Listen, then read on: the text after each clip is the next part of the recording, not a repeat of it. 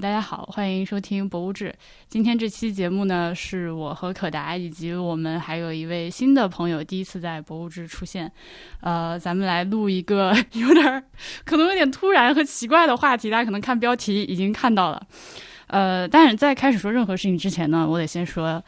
呃，实际上最近我这段时间的工作状态非常不好，我已经大概有半个月没有。没有办法工作了。其实每天是被国内疫情的这个新闻所困扰，然后造成了很大的心理上的波动。呃，虽然说咱们今天录的这个事儿呢，呃，跟我们或许说应该关心的话题离得有点远，但是呢，请相信我，其实我相信我们每一个人都是在一直关注着和关心着。呃，我们不聊这个事儿呢，不代表我不关心。实际上，可能是因为如果聊的话，我们节目要被枪毙，所以就说点别的。对，得给得给给大家找点乐子嘛，大家出不了门的时候。嗯，是的，大家听我们说这个呢，看看我们发的一些照片呢，稍微神游一下，离开一下现在的现实情况好了。呃，那除了可达之外呢，我们今天的新朋友，呃，嗨，大家好，我是傅涵，呃，我和可达是在北大认识的，呃，现在住在 Boston，然后最近看到 Boston 有这么一个。爱国者日的活动，就把可达拉来跟我一块儿去探索一下。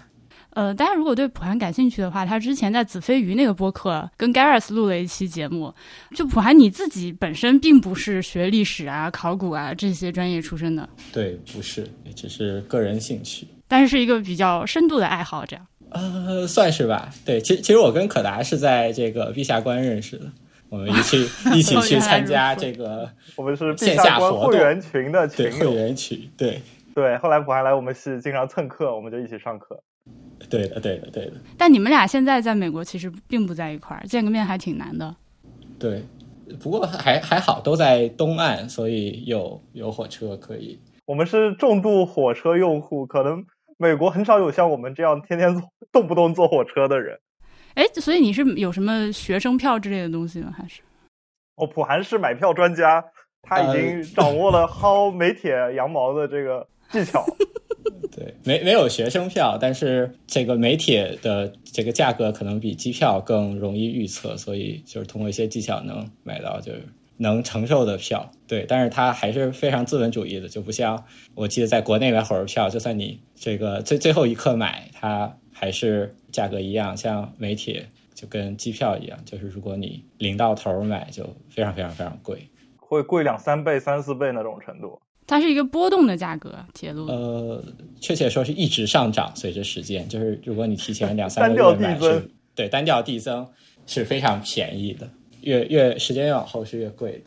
嗯，我想起那个我十八九岁在欧洲的时候坐那个大巴也是，就学生票提前两个月，然后不退不换的，而且是那种凌晨五点钟从市市府广场出发的那种学生票，就是十几欧能从布鲁塞尔到巴黎那种。哇，那比美国最便宜的时候还要便宜很多。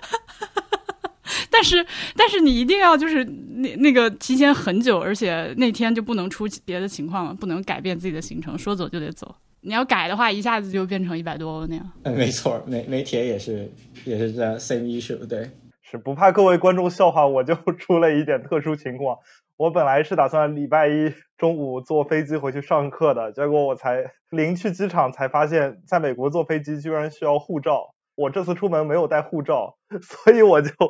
临时换成了坐大巴回费城，所以我就坐了八个小时的大巴回费城。等一下，等一下，等一下，你如果不带护照的话，你是用什么东西作为你的旅行证件？呃，严格来说，我没有旅行证件。如果有需要我出示证明的时候，我发现学生证一般都是管用的，无论住酒店或者什么，因为在美国很少有人会查你的证件，也没有刷身份证这一茬。是的，因为是的，在美国坐火车的话，你只需要给他看你的票就行了，不用票证人一致。所以，我我他他只关心我的钱，不关心我是谁。太对了，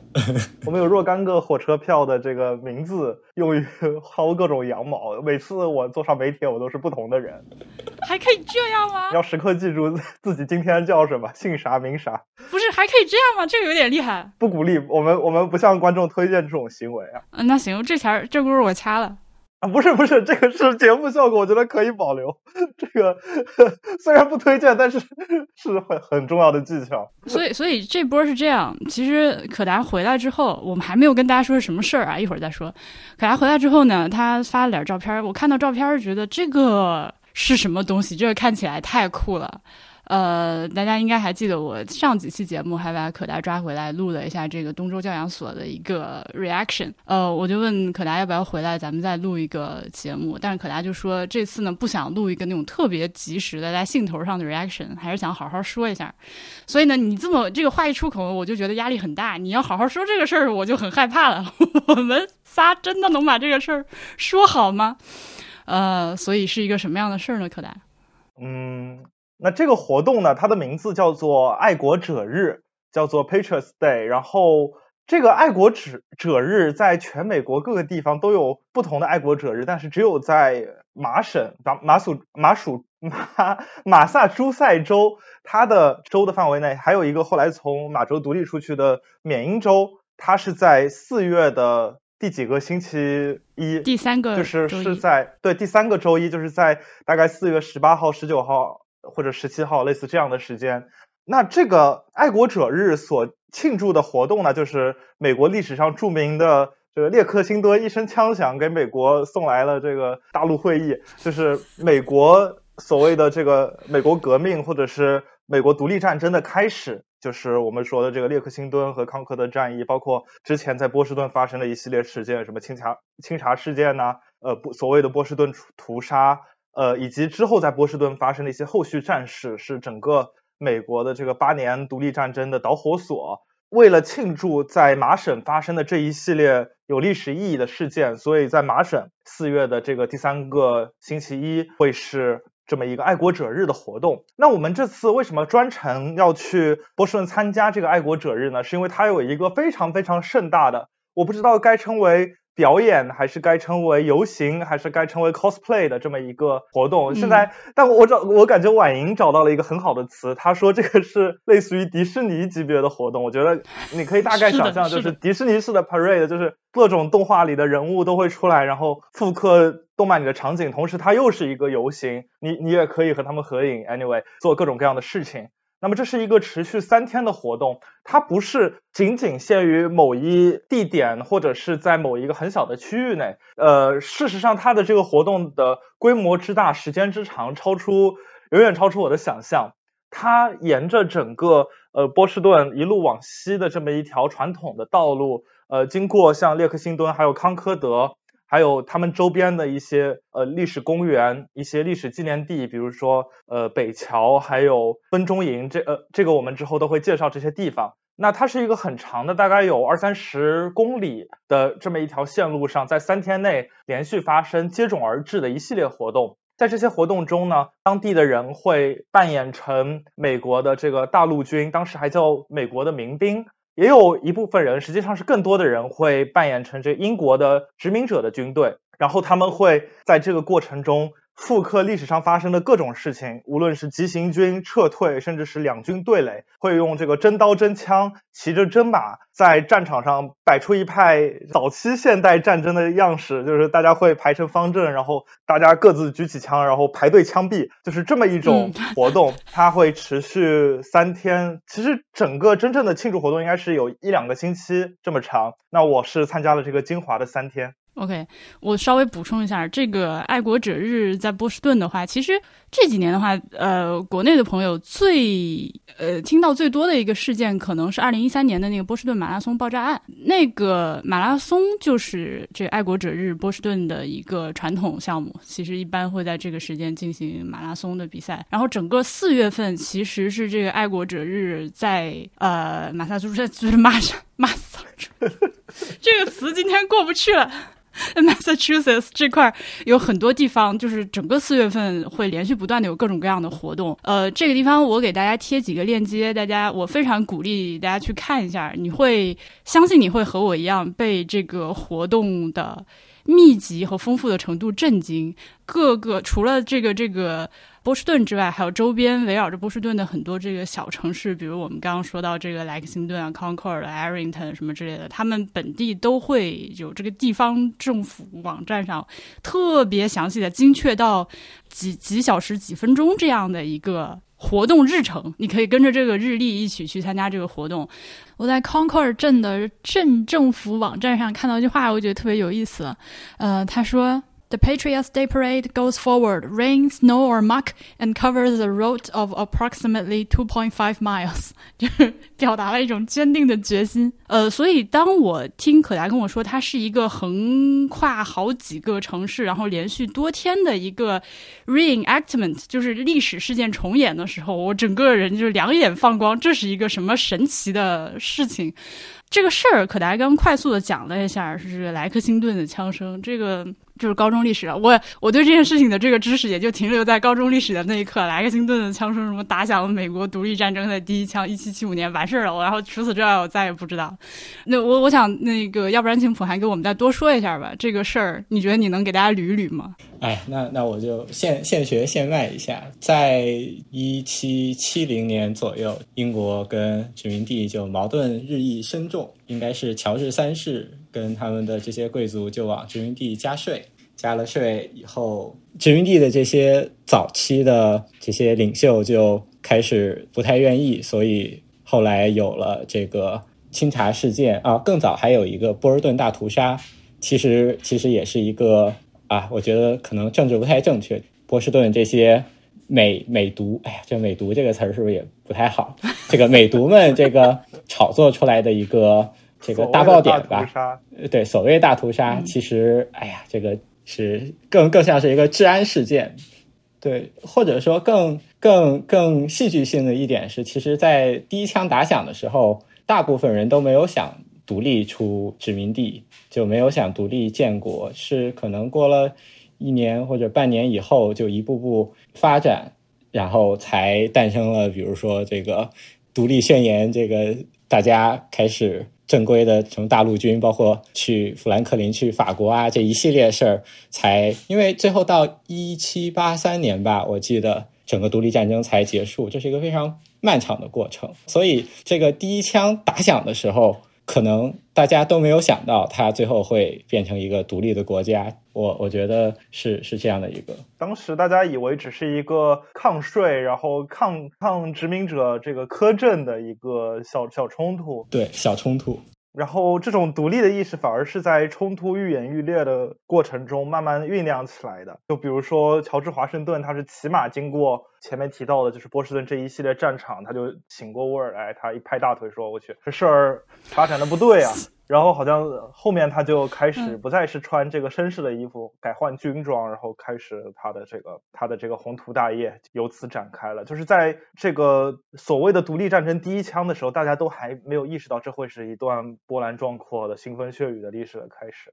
然后我也来现学现卖给大家补充一下。首先，首先我邀请大家跟我一起打开地图。波士顿呢？大家看地图就知道它是在西海岸上的一个港口城市。然后这个时候，你可能要地图要放到很大才能看清楚我们今天说的具体的这些小地方。呃，所谓的小地方，就是它是大概二三十公里的这么一个范围之内，从波士顿出发，然后沿着这个公路上标着二，我不知道这是不是二号公路的意思啊？呃，沿着这么一条向西北方向去的路，西西偏西北的方向的路。然后呃，到这个什么 Arrington、Lexington，最远到 Concord，呃，这个就是当时英军打过去的路线。然后到 Concord，Concord 这个地方，英军再折返回来，然后退回到波士顿。对于我们中国的听众来说，最熟悉的莱克星顿呢，它是在波士顿和 Concord 中间，几乎就是在半途的这么一个位置。那这个所谓莱克辛顿的枪声到底是怎么打响的呢？这个故事呢本身挺丰富、挺精彩的，也确实很适合拿来呃演绎。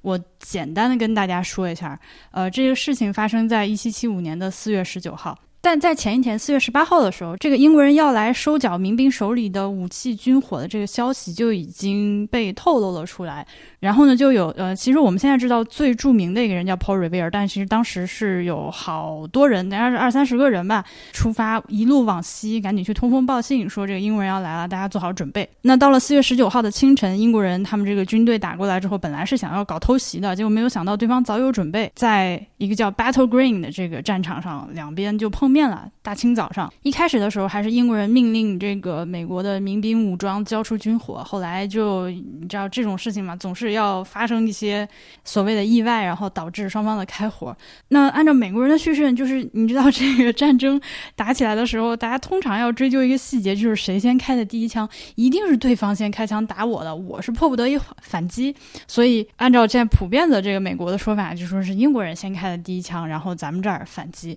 那这个就是是所谓的莱克星顿的第一枪。这场小小的战斗呢，是以这个英军胜利告终，然后英军就继续向西边推进，往 Concord 去。在 Concord 这个地方呢，呃，有一座木头做的小桥，叫做北桥，北边的北。就是在就是在这座桥面以及围绕这个桥附近开展的这个在 Concord 的战斗里面，美国的民兵集结起来，开始呃反败为胜，占上风，打退了英军，然后英国人撤退，然后在撤退的途中呢，沿途的这个小镇上的呃这个大家民兵都出来参与着对这个英军的追击，呃，最后这样一次英军的偷袭行动以战败为告终。那我们就是历史课本上，就是中国的同学们高中的时候听到那个莱克星顿的枪声，什么打响美国。独立战争的第一枪，呃，确切的说，嗯，他这个第一枪应该是一个比喻，就不是说在 莱克星顿 Battle Green 上那一枪。如果说非要争是哪一枪的话，可能更被至少是美国人认可的，就是在北桥上打的这一枪。当我就是刚临时抱佛脚去看 YouTube 上一些视频的时候，大家都会称这一枪叫做 Fire the shot heard around the world，全世界都听到的那一枪，什么震撼世界一枪。这种显然就是美国后来的文学中对他的一个夸大。就当时我们一会儿会提到，其实是一个。很小的一场仗。好，我汇报完了我抱佛脚的部分，然后我想问一下可达和普涵，就你们两个当时参加的这个活动是一个什么样的流程？嗯，你来说吧。我来说，我们主要看了四场仗。第一场就是你刚才说的这个，在 Battle Green，英国人的第一枪。按照时间顺序，不是我们看的顺序，时间顺序。第二场是在这个北桥，北桥这个英国人还要往 Concord 进发，但是在桥上被民兵。打退，然后民兵开了这个第一。历史书上一般铭记的那个第一枪是在北桥上打的，那就标志着这个美国民兵第一次这个站起来了，第一次把这个英国人打败，让他们就是撤回波尔顿。按照历史顺序，第三场应该是再过几个小时吧，一还是在 Lexington，在列克星敦的郊区。对，在 Lexington 郊区，然后英国人把。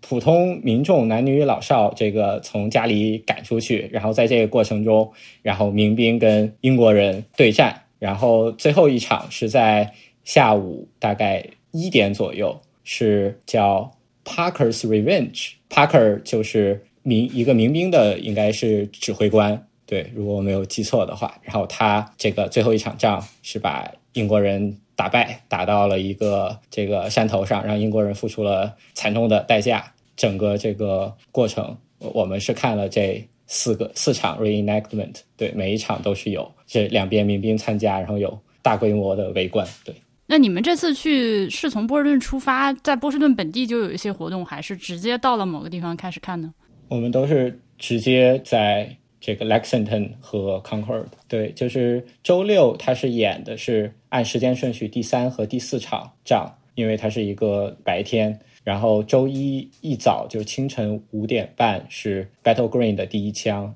再过两个小时八点半九点是在 Concord 的 North Bridge。所以说这些这个重演并不是按照历史事件发生的顺序，而是更多的是为了方便游客大家来参观，然后这样统筹安排。你的观察非常对，有点像拍电影，就是什么拍电影的顺序不一定是最后播放出来的顺序。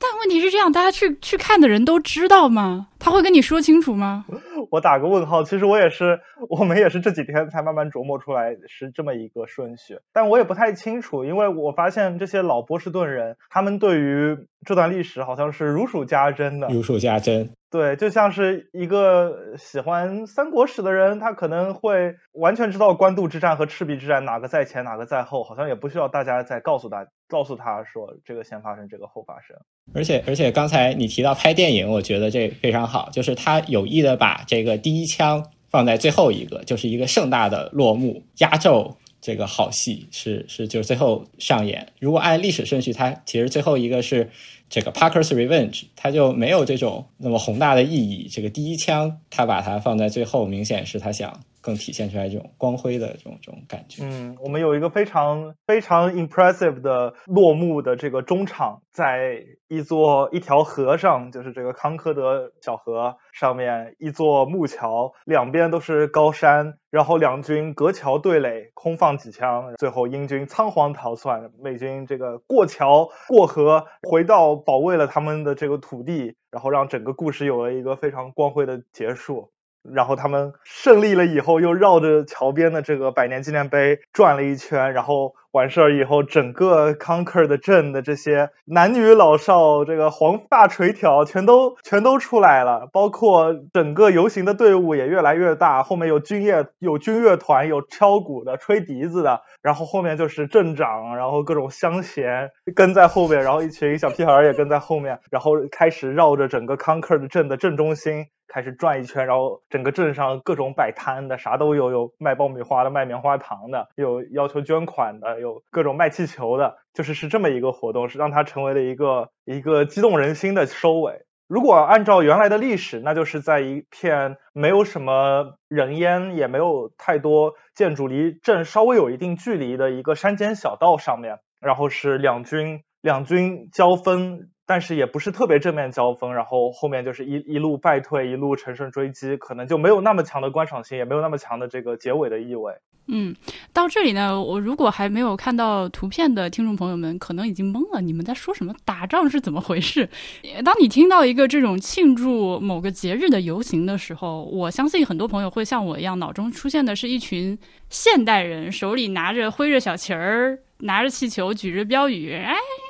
就那种游行，但是我们说的这个爱国者日的这个活动，尤其是可达普还去参加这个，完全不是这回事儿。他们是扮上的，你会觉得满街都是那个年代的人，而且他们的这个造型和用具，甚至他们骑的马、拿的枪都非常的准确。我看到照片的时候是震惊的。这些人是谁？我现在提这样一个问题：他们是是谁？是哪儿来的？他们这些服装、道具、马，谁给他们出的钱？这个事儿你们研究过吗？我觉得先要说一个很关键的事实，就是他们真的在放枪，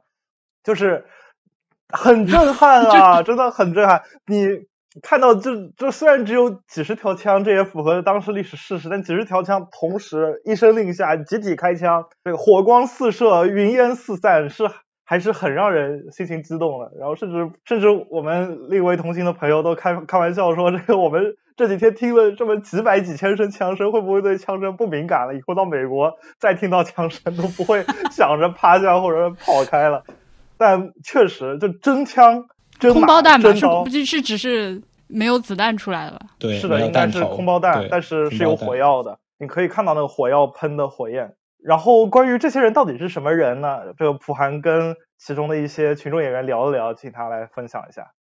对我，我我跟一个非常年轻的一个，我目测可能只有呃二十岁出头的一个英军扮演者，这个聊了聊了两句。我首先问他这个活动大概有多久，然后他说，据他所知是从六十年代开始的，然后在美国这个两百周年的时候，这个逐步发扬光大。就是一九七六，然后延续到现在。这哦，首先这些表演者都是 volunteer，他们就不是拿拿钱表演，也不是这个一份工作，他们就是自愿过来演这个戏。全国各地的人都有？呃，应该不是，应该就是这个，主要是本地人。对本地人，为什么呢？因为他们每个月要训练一次。对他们是就有点，我感觉有点像那种 social club，就是大家一块儿来每每个月抽一一天或者半天来聚一下，然后这个训练。然后他提到他前几年就是 intern 这种，他是这个要学这个枪是怎么开的，因为他们其实这个表演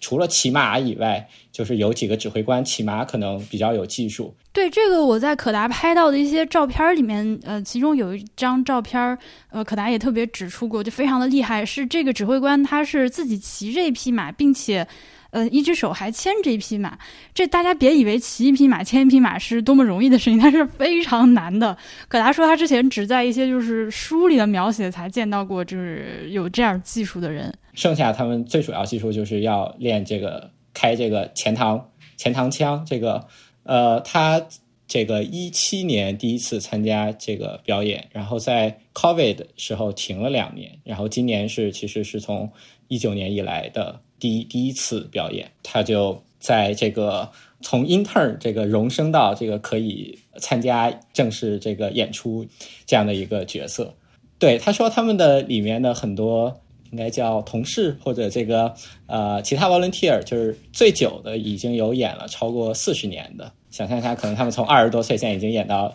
演到六十多岁。对，就可达也就是我们观察，就是特别是演美国。美国民兵的，就是这帮这个大爷大叔，这个平均年龄都都蛮大的。嗯，可能平均年龄至少有五十大几岁了。对，很多人确实是有点跑不动了，但可能这也比较复刻复刻了历史事实，就是很多民兵都有点无组织，在最开始的时候没有什么军纪，然后稀稀拉拉的，结果 现在这些美国民兵的扮演者很多也都是这个跑不动了，或者跑着跑着就累到一边休息，或者跟路过的群众。打个招呼，但是他会，但是他不会出戏，在任何情况下，就只要他还穿着制服，他他可能会累了，他他可能会靠在一边休息，或者可能他拿出自己包里的便当，而且那个便当也是看起来比较有古意的，就是是一种三明治，用纸包一下那种很 便当可还行？呃，可能也不应该叫便当，就是这种干粮是比较有古意的，但是只要他穿着这个军装，他他就不会是。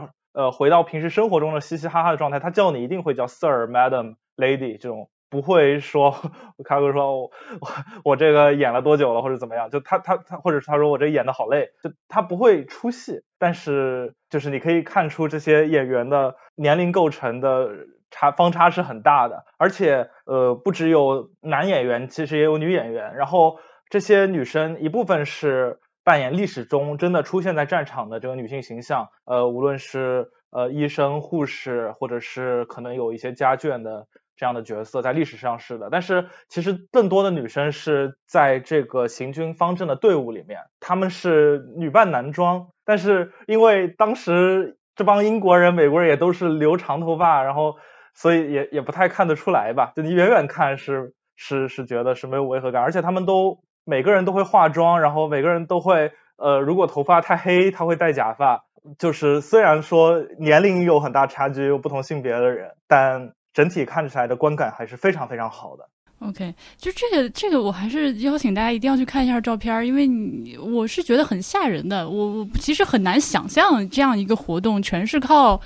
志愿者，就是没有专业的演员，然后大家能把这个事儿首先组织起来，其次它的质感如此之好。我非常相信，肯定是有很专业的顾问在参与整个事情的，因为要考虑的细节太多了。比如说他的军服，比如说英军，他可能这个军服想来应该是比较容易考证的，因为英军是正规军，他的制服是统一的。但即使如此，在整个军队里面。也有你能看出一些人穿的制服是不一样的，可能有一些你能看出是什么原因，比如某人是军乐队，或者某人看起来等级比较高，他有不同的袖章，或者有不同的帽徽，或者有不同的肩章。呃，有一些人你都看不出来是为什么，可能还要后续再查一下资料，但都是那种很古老的纹样，就你能想象它可能是有出处的，甚至是有很细致的考证的。然后包括在美军这边也是，而且这些器物，火枪。还有制服就不必说了，有一些器物你很难想象，如果没有专业的顾问或者有专业的这个手工团队、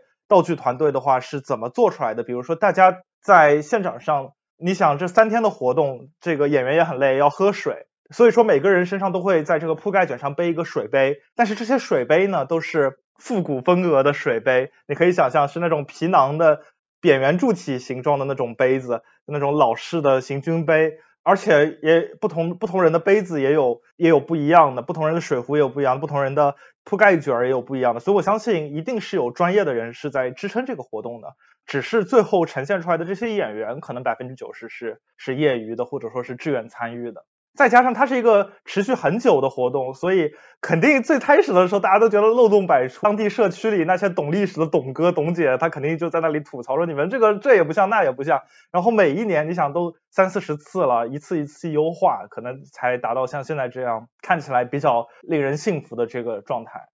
我我我，其实，在脑中想，我们现在国内因为有很多那种汉服爱好者的线下活动嘛。对，大家就会穿着自己的这个打引号的汉服，然后一起来玩两天，有各种各样的活动。但也并不是像他们这样需要演个什么历史事件，更多是 show off 自己一下这个这个美丽的衣裳。那我也看了一些这样的国内的活动的照片和视频，我觉得不管是从质感上还是精神内核上，跟那个完全就是。还差差很多，还差很多年的这个发展和积累的感觉。他们这个已经到了像是那种电影片场的质感。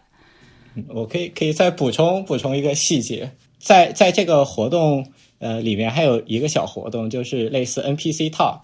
他们是每个人都是扮演一个怀疑他们都是有名有姓在历史上的一个人，然后就是在一个。十八世纪的老建筑前，我们就可以过去跟他聊。嗯，是比如说你这个一般吃什么呀？你这个孩子在哪儿住啊？这些，然后他们就完全是按照十十八世纪的灵魂在跟我们说。所以我我确定，这他们肯定是要做很多功课的，起码不能被我们这轻易的问倒。对，肯定不是这种背两天稿就就过来。对对对。这这就这个 NPC talk 就持续可能一两个小时，就我们很多人就会围过去，然后大家跟他。你说的这件事情是一个非常难做到的，因为他他想要保持水面上的这个部分能不出戏，它下面要有很多很多东西在支撑。没错，没错。这其实和 AI 的道理有点像。对对，这个这个就让我也非常 impressed。是的，而且它让你进入到那个历史的状态中，因为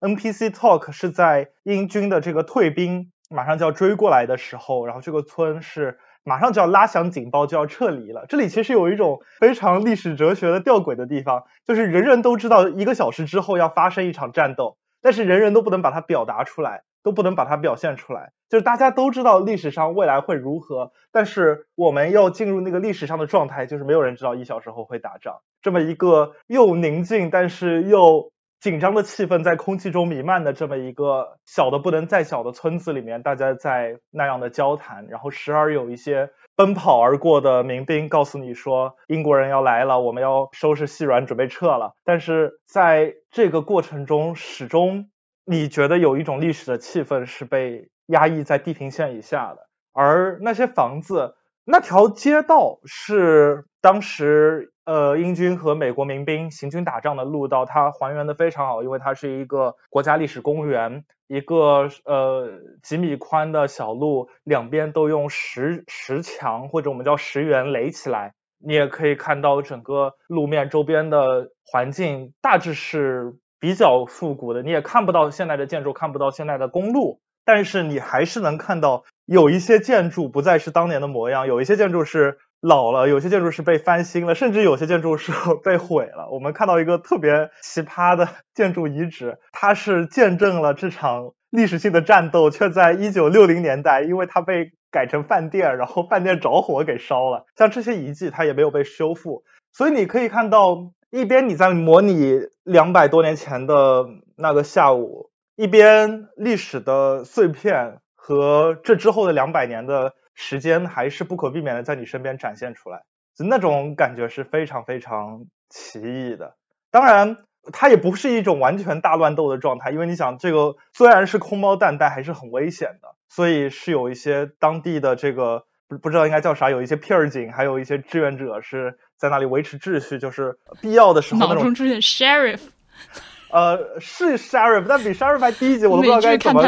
sheriff 最后是在那个 高头大马游街出现，游街这个胜利游行的时候出现的，所以他们会把大家拦到某一个安全区域之内，然后防止火枪或者走火会影响到大家。不过另一方面，我也在想，就是你说的这个汉服的问题，我也在思考。但从我自己的角度出发，我还是呃，我自己心里还是对这些汉服爱好者或者历史爱好者，我我愿意比较宽容，因为。你想，美国这个活动都已经当然了，开始三三四十年，在它最早三五年的时候，可能也是漏洞百出，然后让大家完全无法入戏。肯定会被嘲笑啊！你们这群神经病是在干啥？肯定肯定是的。我也相信一些汉服的社团，如果他坚持三四十年下来，等到里面的这些成员，特别是最早的那批骨干也成为大爷大妈以后，我想整个活动的面貌会非常大不一样。当然，另一个原因就是这个活动有一个特别能激励大家有参与热情的事情，就是大家可以打枪啊！这个事情是全人类的本能。就你想想看，几百号人、几十号人在一个空旷的场地上面合法的枪战，而且大伙还给你鼓掌喝彩或者喝倒彩，这个就是 这个就是他的激励、他的反馈啊！你不需要一分钱，光这个是这个好处就可以吸引很多人每月如一日的来参加这个训练了。因为它确实太吸引人了，所以你们那这这刚我问题还没有回答，搞清楚这剧本是谁写的以及钱是谁给的了吗？嗯，有人在搞剧本这回事儿吗？你这个问题问的很好，我们这个不知道啊。我我无法想象这个事情是谁，他总要有一个组织方吧，对吧？因为我我查了一下，我甚至也没有看到是谁在组织这件事情。如果我们我只是看网站上那些信息的话，感觉这些人就是从土里冒出来，然后每年到这个时间就来了。有一个列克有当地的历史协会，马萨诸塞历史协会，还有列克星顿历史协会，但我也我觉得他们可能也没有那么强的组织力。就国家公园应该是，它应该是有一个 History Society 或者类似的一个对，呃，然后还有一部分就是跟就是国家公园合作的，就是最最有意思的是这个跟国家公园合作的是要需要这个完美的模拟历史现场。所以他们很多 behavior 就比较受到限制。这个在这个跟国家公园的节目结束了以后，他们还专门有一场呃，怎么讲？freestyle 架空。他他们跟我们说，这个咱们要开始 freestyle，现在不受人家国家公园局的人管了。换了一个这个就是国家公园以外的地方，然后两边就是其实这剧情就是呃，美国人追英国人逃，但是他们。因为没有剧本，所以说就是打枪的密度、打枪的这个这个人数，就是我觉得就是每个人都得把这个弹夹都要打光这种，然后还请出了一个炮，因为就是在当时是战争里，这就是起码是这这几天是没有英国人也没有用炮，美国人没有用炮，但他们搞到了一个。对大乱斗环节的炮，然后这个炮声隆隆，枪声阵阵，然后两边打打杀杀，这个好不快意。就是 在在正剧之后，还有一些这种甜点，对。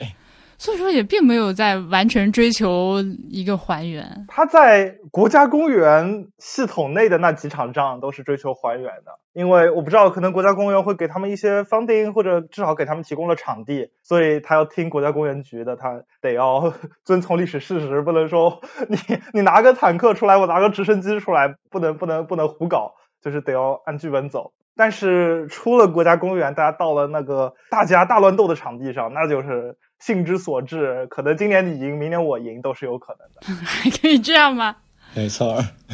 所以我在想，就对于当地，就是如果你到了现场那个环境，看到那两个镇上的人，其实是非常宁静，甚至可以说是过于宁静的那种中产阶级社区，而且是那种 upper middle class，是那种比较世代居于这个麻省的这些比较富裕的中产阶级的那种小社区，然后。很宁静，然后平时你可以想象它是那种完全没有任何波澜的小镇小村的感觉。所以，如果你是那里的人，我相信你会很乐意在一年有这么一次非常放肆的放松狂欢的机会。我这种东西离我的现实生活已经太远了。我作为一个从小到大没有什么仪式感的人，我很，我甚至不太能理解这种心情。就是大家有一个这么明确的，所有人都参与进来，然后非常认真的去庆祝和纪念的一个节日的这种感觉。嗯，或者说，我也挺想听听你们俩的意见。就是这样的一个历史事件，它是出于一种什么样的心态会在这个地方被不断的上演？除了你们刚刚说大家可以一起来玩起来还打枪之外。甚至这个节日的名字还是爱国者日，我觉得是不是放在今天的这个美国的这个对于自己国家认知的这个语境下，这个所谓的爱国者也可以再讨论。嗯，我觉得你说的你的观察很敏锐，就是我觉得不用讳言，就整个活动能够办起来，能够那么疯狂的搞起来，它其中的一个精神内核，我想就是那种爱国热情，或者如果用中性一点词，就是民民族主义，或者甚至可以说是民粹情绪。就我觉得，虽然这个活动很精彩，但我们也不用讳言这一点。你可以看到，在这个活动展开的几天，满街满户都是。挂着国旗，而且是挂着这个美国最早的、最早那一版的星条旗，或者是呃麻省的旗，家家户户都参与到那种节日的氛围当中，包括整个呃节日的活动还是有很多政治性的元素在里面，呃，包括我们前面说，其实每个当地的县镇的领导会来会来游街。呃，包括在现场会有什么为乌克兰战争募捐啊之类的活动，包括在现场有一些比较重大的战役之前呢是有解说的，然后他也会用一种浑厚的男低音来跟你讲这个历史的事件，打响了决定性的命运性的第一枪，就是他会有他会有这种我们称之为爱国主义教育或者民族情绪宣传这样的东西。还有两个观察就是。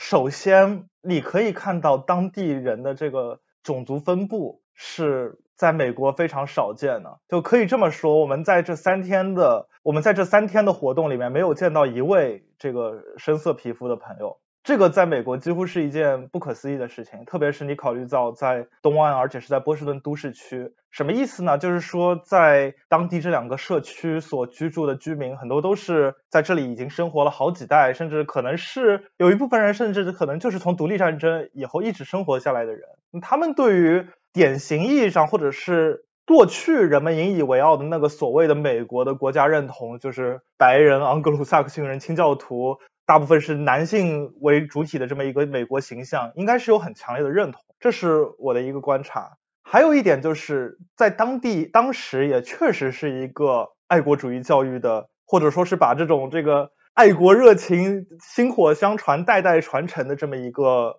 这么一个空间。像我们在最后一天在这个老北桥战斗的时候，我们后面在咱俩的后面就有一个这个年轻的妈妈。在给他的孩子讲解这个战斗的现场，而且他讲的特别好，就你一看就知道这个年轻的妈妈是，她不是，她是那种特别有知识分子气质的。我甚至如果你跟我说她是一个什么哈佛大学的一个什么副教授，我也我也完全不会怀疑的。但是她不仅是在给孩子讲解说，你看她这边是打枪是为什么，这这支军队是什么人，然后接下来的场景是什么，但她也同时给孩子讲了很多。爱国主义的思想吧，就是说什么我们为什么我们要抗争，我们要独立，我们要民主。然后他还说这个，而且他还给孩子这个很艰难的解释一个问题，就是为什么两百年前我们跟英国人血战到底，现在我们和英国是最好的盟友，甚至在最后美军和英军在落幕的时候会一起这个开枪，然后会大家有一个这个和解的仪式。他要给孩子解释这么多，这个，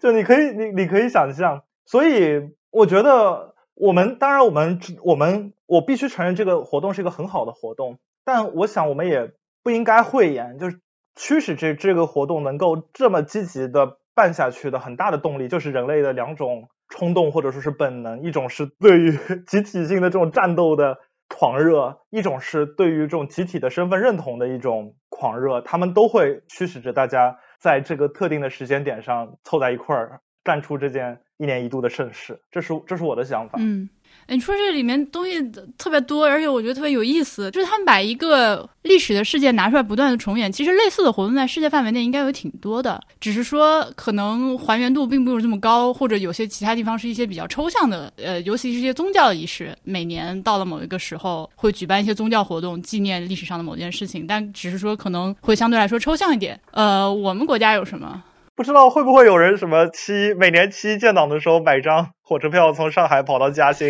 然后去坐个船。对对，但就是这种事情，呃，怎么说呢？他一遍一遍的去重演，其实从事实上和心态上都已经不是再去追求一个历史的真实了。就是今天的人来不做这件事情，看这件事情，理解这件事情，一定是从今人的这个立场和心理需求去出发的。就像可达刚刚讲的那些。我我们这儿虽然我一时想不出类似的东西，但我估计如果你比如说如果去井冈山旅游的话，他们会有那种呃演出。然后你去西安旅游的话，他们也有那种有很多，还有什么平遥，都有这种历史古城的那种呃剧场里的演出。哎，对对对对对，又见某某某。是的，他在一遍一遍的这种仪式感的每天的去。呃，或者是固定周期的，还有然后庐山那个电影院里面，时至今日依依然不断的在播放《庐山恋》。我想，只有这种重复后面的这种心理的活动，是一种什么样的东西？可能跟你刚说的还有点不一样。我不知道现在还有没有那种重走长征路的活动。我觉得其实如果要类比的话，其实可能有点像这种。是的，但我我不知道大家，我不知道那些重走长征路的人现在是开车走还是徒步走。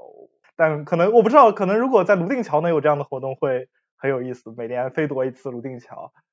嗯，这个是我还 每年飞夺一次。对，我们在老北桥时候就想，这个他是不是要这个搞个飞夺泸定桥？没想到这个没有那么 dramatic，或者或者我们小学学的课文太 dramatic 了。所以我觉得婉莹说的很对，就我们在重演历史的过程本身就是一个重建历史或者说是建构历史的过程。我觉得在讨论这个问题上，有一个人物是是很很很有意思的 case study，就是 Paul Revere 保罗里维尔这么一个人物。我觉得他可以，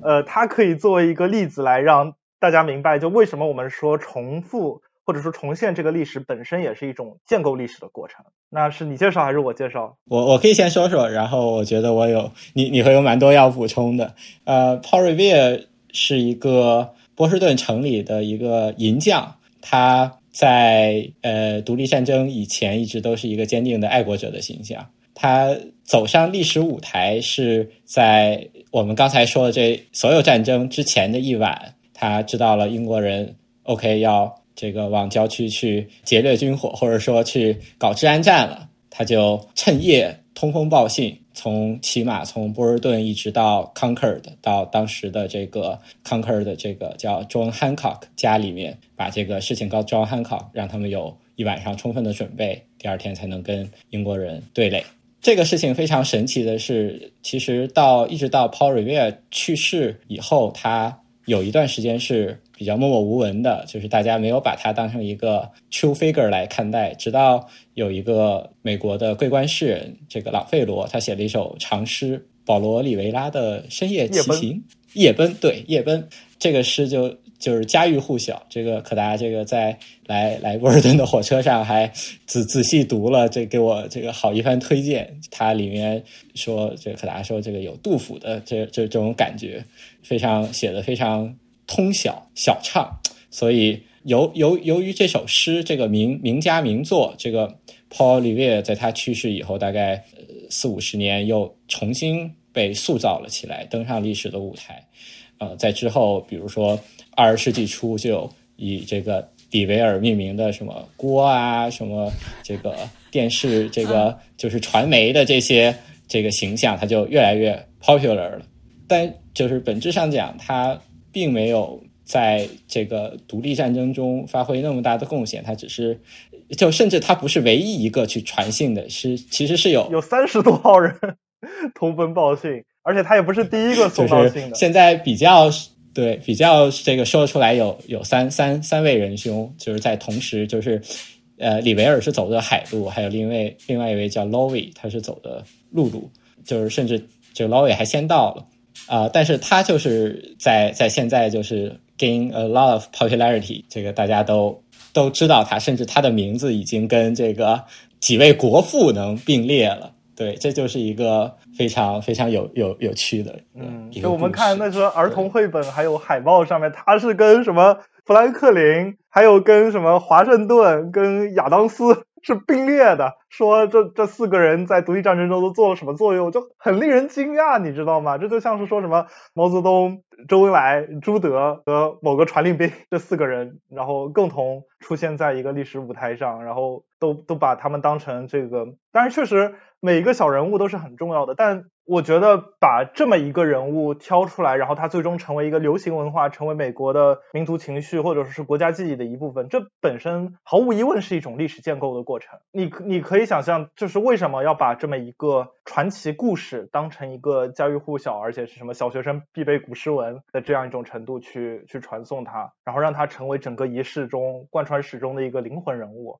像这种事情，我觉得在今天都是很值得我们去思考的。就有点像。所以说，在整个活动中，我们也可以看到很多百余年来对美国的想象，或者说对美美国的认同的这么一种这么一种变化，或者说是这样一种值得深思的地方。像呃，朗费罗他是活动在十九世纪中叶的这么一个诗人，应该是这首诗应该是一八五几年，非常好，而且他特别有意思，他没有什么生词，就是大家如果观众朋友们就是有有高中水平的英语，应该也能看懂，叫。呃，Paul Revere's Ride，呃，大家可以来搜一下这首诗，然后里面有一些句子，我当时呃在参加这个活动的时候，路过一个纪念品店，然后还看到一本儿童绘本，是那种给初中生看的，然后画的特别特别好，就是把整个故事画的这个波澜壮阔，跟跟咱们小时候看那种英雄故事宣传画一样，地道战那种感觉一样，然后整个诗也是洋溢着一种民族的情绪，就他说在这个夜晚。整个国家的命运都在随着保罗·里维尔的步伐而在奔跑，像这样的句子，我我觉得他的诗特别浪漫，就是让大家就是一下子那种，你想想这个大晚上，你单枪匹马，这个绕过层层阻拦，最后把信送到这个革命先烈手上，然后特别是那种气氛，包括他他要先去这个钟楼里挂这个两个灯笼。那那那句诗怎么说的来着？One if by sea and two if by land，还说啊，sorry，one if by land and two if by sea，就是如果是 海上打过来的就挂两盏，如果是这个路上打过来就挂一盏。然后诗里面还渲染了他那个气氛，就这个爬到钟楼之上，然后惊起整个钟楼里面睡觉鸽子都扑腾扑腾扑腾这个飞起来，然后此时钟楼顶上的这个十字架在月光之下。这种浪漫化的场景，我相信李维尔当时在跑这趟路的时候，绝对想象不到自己会在五十年后被大家所记住，被再次发现。而且这就让我想到，其实正好我们上周末在费城参加了参观了另一个独立战争的遗迹，那就。太不一样了，其实那个在军事史上反而是更重要的，就有人把它看作是现代意义上的这个美国军队诞生的地方，它是叫做 Valley Forge，可能可以翻译成断铁谷吧，断指谷、断铁谷，在断铁谷这么一个地方是在费城郊外，具体的历史就不多说了，反正是在这个时期，美国的大陆军受到挫折。然后，因为他们其实是一个无组织的军队，军容不整，撤到了费，然后费城又被占领，他们撤到了费城郊区的这么一个山地去进行休整，过了一个。被称为是历史上最难熬，或者是历史上最漫长的冬天。然后在这个冬天，因为感染病，因为寒冷，美军冻死了很多人。然后又请了德国的教官，真正意义上把他们建构成一个现代军队，去教他们军容，教他们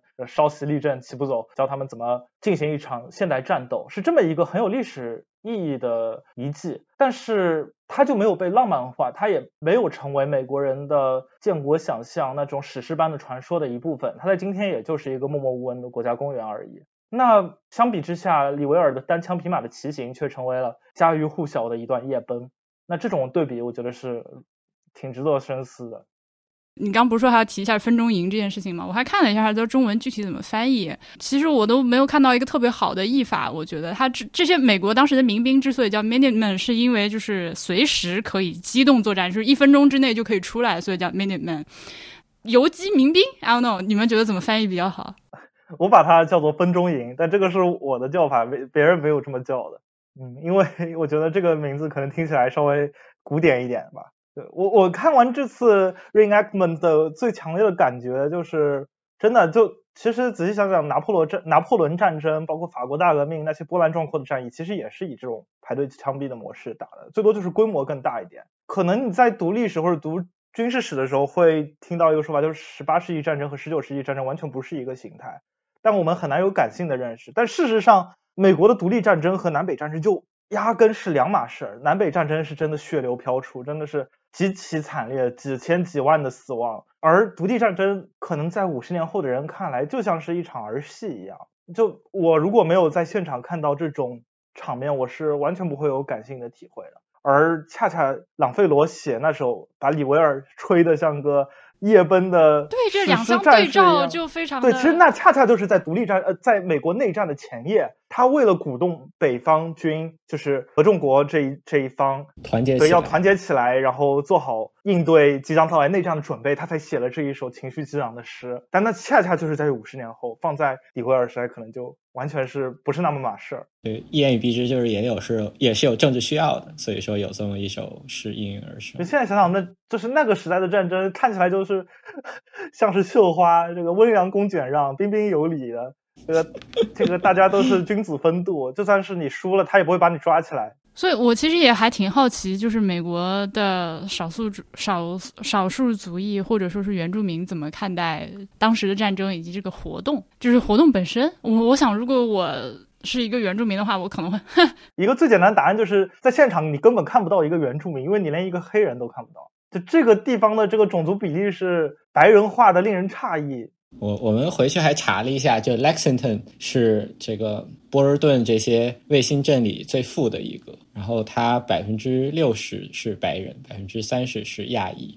然后西裔和非裔可能就百分之一以下，然后它的 household income 这个年均。接近二十万，波士顿的三倍，所以非常富，对，非常白。包括我对象他们这些 manager 都是住这种白的发发亮的这些卫星城，就是像波士顿城内的，就比较一下，就是波士顿 downtown，就是波士顿市，它的种族比例黑人占百分之接近百分之二十五，四分之一。然后这个 household income 也是在州的平均线以下的，这个可能五五六万这这样子。这这些 reenactment 就发生在这么一个可以说是麻省最富最白的地方。你想，这有色人种，就比如说在波士顿城里，说不定你还会就走出门走两步来看一看。但那个地方压根儿就没太有这个非裔或者是拉丁裔的这个美国人，所以这也是一个。而且当地的原住民是早就已经被独立战争之前一百年的殖民史中，这些原住民就已经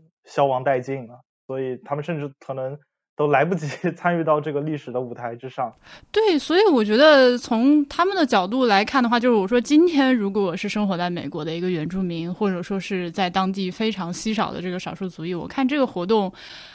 可能都不能像我作为一个中国人，就外国人这样去看，我至少还能分出一半的精力来感叹你们这个活动办的真好，真厉害。我可能更多的就是可能绝大部分的精力就放在嘲讽。这些白人真的是脑子进水了，一年就是在干这些事情。我在想，如果我带入那种心情的话，我可能会连爱国者日的这个爱国者日的这个名字，我都要去挑战一下。你们的这个 Patriots 是这种就白人美国的那套东西的爱国，我觉得能不能拿出来继续以这样的一个态度继续去庆祝，都还挺这里面有所谓的原一点点的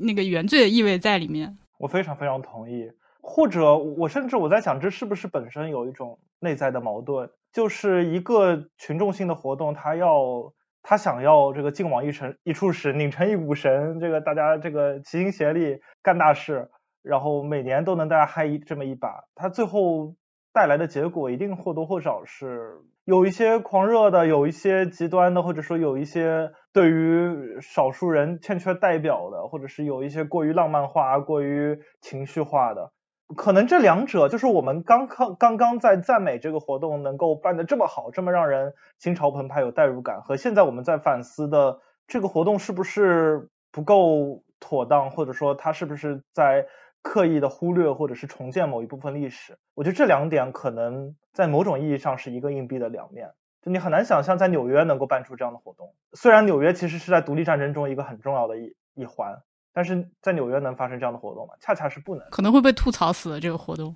它它压根就连连发生起来的土壤都没有，这就是我的我的我的观察。所以最后再扯一个那个没啥关系的问题，就如果是在中国的话，刚刚已经点了一个飞罗泸定桥，可达的说说，你如果想在或者说你觉得同等历史地位的类似的事件，你在中国你想选一个，你会选哪个？嗯，我觉得可能是武昌起义吧。对，因为。因为武昌武昌城还有一些还有一些保留的部分，而且我觉得对武昌起义的认同是中国各个不同的立场的人的最大公约数。我觉得我想不会有人会支持腐朽的清朝。第二是武昌起义沿途的这些。呃，很多古迹都还留下来，比如说这个鄂军的这个都督府。第三就是武汉本身也是一个有有很强的这个景观，一种纪念碑性色彩的城市，两江交汇，然后那么多的山和湖，而且这个历史性的道路都在。所以我现在我能想到的最最接近于列克星顿的，可能就是就是武昌起义吧。但但其实我觉得这也需要一种自嘲的精神，就是谁愿意扮演清军呢？那在美国就是有大部分人愿意去当那个英国龙虾兵，然后被大家，但大家也没有人喝倒彩的，只不过大家在美国人赢的时候会鼓掌鼓得更激烈一点，但是英军走的也也也是在鼓掌。在中国，我不知道有会不会有足够多的人愿意去演清军或者演那被手撕的鬼子。嗯，我觉得武昌起义真的是一个非常非常棒的，因为我觉得如果跟比如跟日本或者国民党这种剧这种 reenactment，明显就是现在这个土壤还不太合适。就像这个英国这个事儿已经两百多年前了，谁还 care 这个？而且毕竟现在英国跟美国是一个对啊非常睦邻友好这种一个关系，而且。说到底，六个星端这个活动能搞起来，不是因为这场战争有多么惨烈，恰恰是因为这场战争并不是一场在现代人看来很残酷的战争。今天人看来，可能这场战虽然确实是死的人，那些去世的，呃，无论是哪一方的人，他们的生命都是很值得尊重或者惋惜的。但应该承认，那个战争死亡的人数和之后的战争相比，就就简直就是小数点而已。就是因为大家其实心态上整体是比较轻松的，虽然 很郑重其事的。去组织这个活动，但大家其实心里不觉得这是一场真正的大战。但你看美国内战，或者比如说格格格底斯堡战役，会有这样的 reenactment 吗？就可能就不会，因为没有人愿意在一个庆祝的场合看到几千几万的尸体填满战壕，看到鲜红的血液把河流染得通红，看到林肯在格底斯堡墓园所看到那样恶臭的味道，几个月都无法飘散。而这样残酷的战争，就是在我们。国家的三十年代、四十年代的历史，在抗战中、在解放战争中不断的出现的，这样的历史是，即使过了两百年，我想可能都不适合 reenact 吧因为这对人的心理冲击太大了。恰恰就是在两百多年前，在那个战争还没有那么惨烈的年代，在那个大家似乎还保持一些所谓的绅士风度的时代，那种。战争才值得被搬上 reenactment 的战场，这是我的想法。武昌起义好就好在它比较 没有那么高烈度。对，就说的简单一点，就是你演完这个，你才还可以大家吃吃喝喝游行。你要演一场这个南北战争，大家这就太沉重了，你也不能。对啊，淞沪会战，你你演完，你还有心情吃 吃棉花糖吗？我我我觉得你可能就抑郁一个月了，真的。对，我记得这个好像纸纸牌屋里头有一个有一个情节嘛，就是 Underwood 去看他的某个先辈在南北战争的一个林子里边，这个然后有一个小伙子演他的这个什么祖爷爷，那个就是一个非常非常沉重的一个一个场景嘛，黑天林子里，然后他的这个先辈这个牺牲掉，就明显不是像这个爱国者日这种大家最后载歌载舞一块儿游行，这个最后吃吃喝喝这么的一个气氛。我还没有看过 Hamilton，我觉得我们聊完天儿，我想去看一下 Hamilton。对，Hamilton 其实有点像二十一世纪的 Paul Revere 吧，也是慢慢被建构起来。我们上周去 Forge Valley 的时候，这个导游大妈她就跟我们说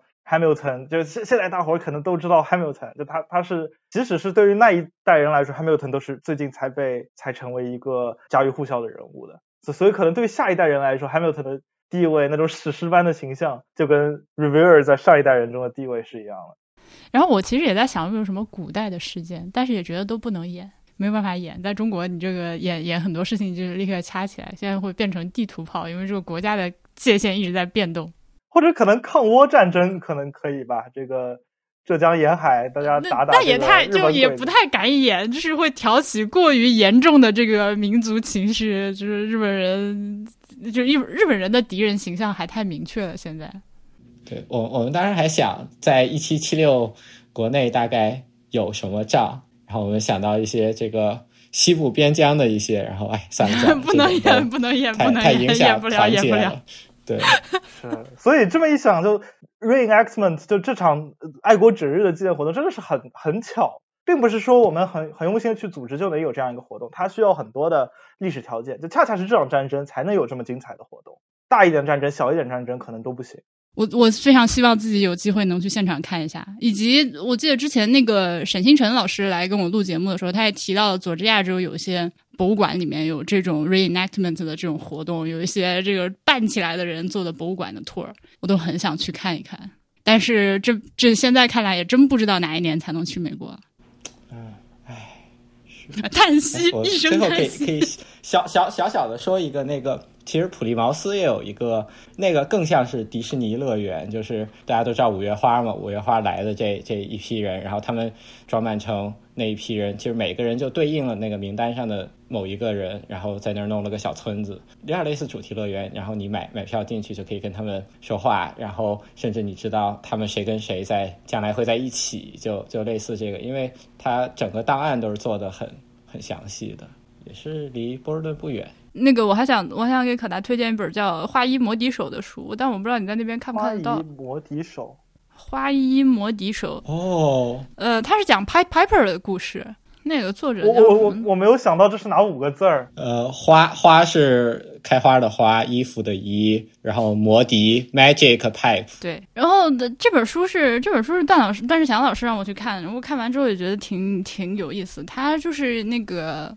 Piper 故事，你知道不？我不知道就是在。德国一个小镇，就是可丁可卯的，一六六几年还是一六四几年，而且是有史可查，就是那天，就是四月的某一天还是六月的某一天，就是这个地方有一个这个小城镇叫哈尔默恩 （Helmand），呃，闹鼠患，老鼠特别多，然后就来了一个吹笛子的游荡者，他也不是一个吟游诗人，就是一个穿着一身那个袈裟的吹着笛子的人，进城说：“我能把你们城里面的老鼠全给灭了。”呃，灭完老鼠你们要给我钱，然后就说好了，他就吹笛子，吹完笛子之后，全城的老鼠跟他一起跟随着他后面，大家一起往外走，然后他把这个老鼠带到城外的河里面，全部淹死了，就把鼠患除掉。然后除掉之后，他回来要钱，这个城里的人就反悔了，不愿意给他钱，就觉得你只是吹了个笛子，老鼠就死了，那你这钱赚的太容易了，所以就反悔了。那这个人就很生气，就走了。过了一阵子之后，这个人回来了，然后他吹起笛子，把全城的小孩一百三十个，这个也是很神奇，这一百三十个数字也是那个十七世纪的文献里面写的。就是把全城的一百三十个小孩全部带出去，然后再也没有回来过。这是一个哦，把小孩带走了这样一个恐怖故事。然后这本书就是一个日本的学者，他是在德国研究中世纪史的，做了各种各样的考证，就是这个故事是怎么来的，为什么会有这么一个传说，为什么这么具体，也还介绍了一下这个城市。然后最后他也没有得出什么结论，因为这个事情也没有办法以现在的史料没有办法得出结论。但他最后结论反正挺有意思，也是一种就是呃历史的真相在这种民间故事中一一次一次的被这个。传说重演的一个过程，虽然他们那儿没有说去演，嗯，他们那儿也有演，有每那个，因为这个地方已经是一个旅游城市了，呃，会有那个穿成 Pipe Piper 的样子的人在这个街上去溜达，但是不会像这个莱克星顿这样这么大型。啊，因为这书挺有挺有意思。我我知道这这个故事是前两天跟可达说过，这个在在三藩有一个叫 Palace Hotel，就是美国一九二零年代一个总统哈丁就是在那儿突发疾病去世，然后我有一年在那儿住过，就是面试，然后他楼下酒吧有一幅据传价值几百万美元的一幅画，上面就画的是是这个花衣魔笛手的故事。对，专门去看了一下这个酒吧里的画，然后查了一下这这个故事。对，就是诱拐小朋友。对对对，他那个书里面就考证了一下这些小朋友出去之后到底是干嘛去了。就比如说，可能是那种童子军东征啦，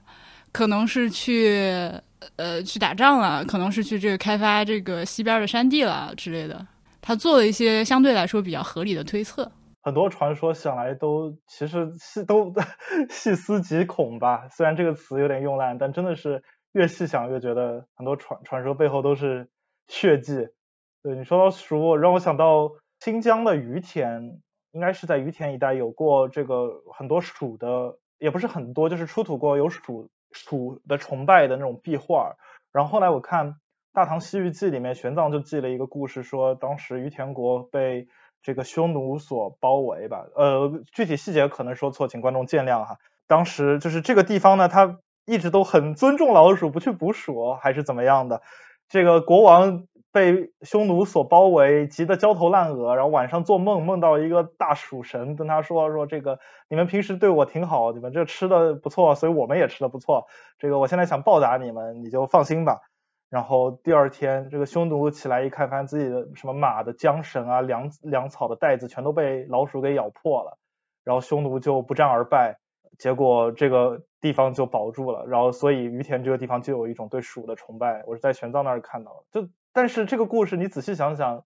这些咬破他们缰绳的是谁谁呢？这个老鼠又到底是什么情况？这匈奴为什么就撤退了呢？可能也经不起细想了。就像这个，任何细节都经不起细问，我是想到《猫的报恩》里面那个猫王国里面的壁画，曾经我们的湖里全是鱼，后来来了一只大猫怪，把它们全吃掉了。是吧，就是想想都挺恐怖的。其实小孩儿或者说童话，往往就是最恐怖的话，就是。哎，这里是剪辑中的晚音。嗯，我们非常幸运的是，正好录完了之后，我耳机没电了。很不好意思的是，没有录到大家说拜拜，那就我一个人来跟大家说个拜拜。我们下期节目再见。